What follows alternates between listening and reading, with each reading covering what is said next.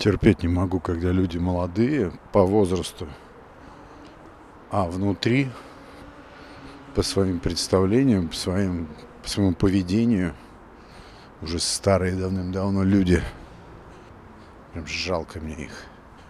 Ну ничего не поделаешь. И наоборот, у меня невероятная симпатия к людям в возрасте,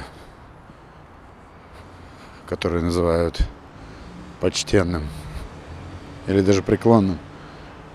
Но они, тем не менее, бодры, веселы и позволяют себе шалить.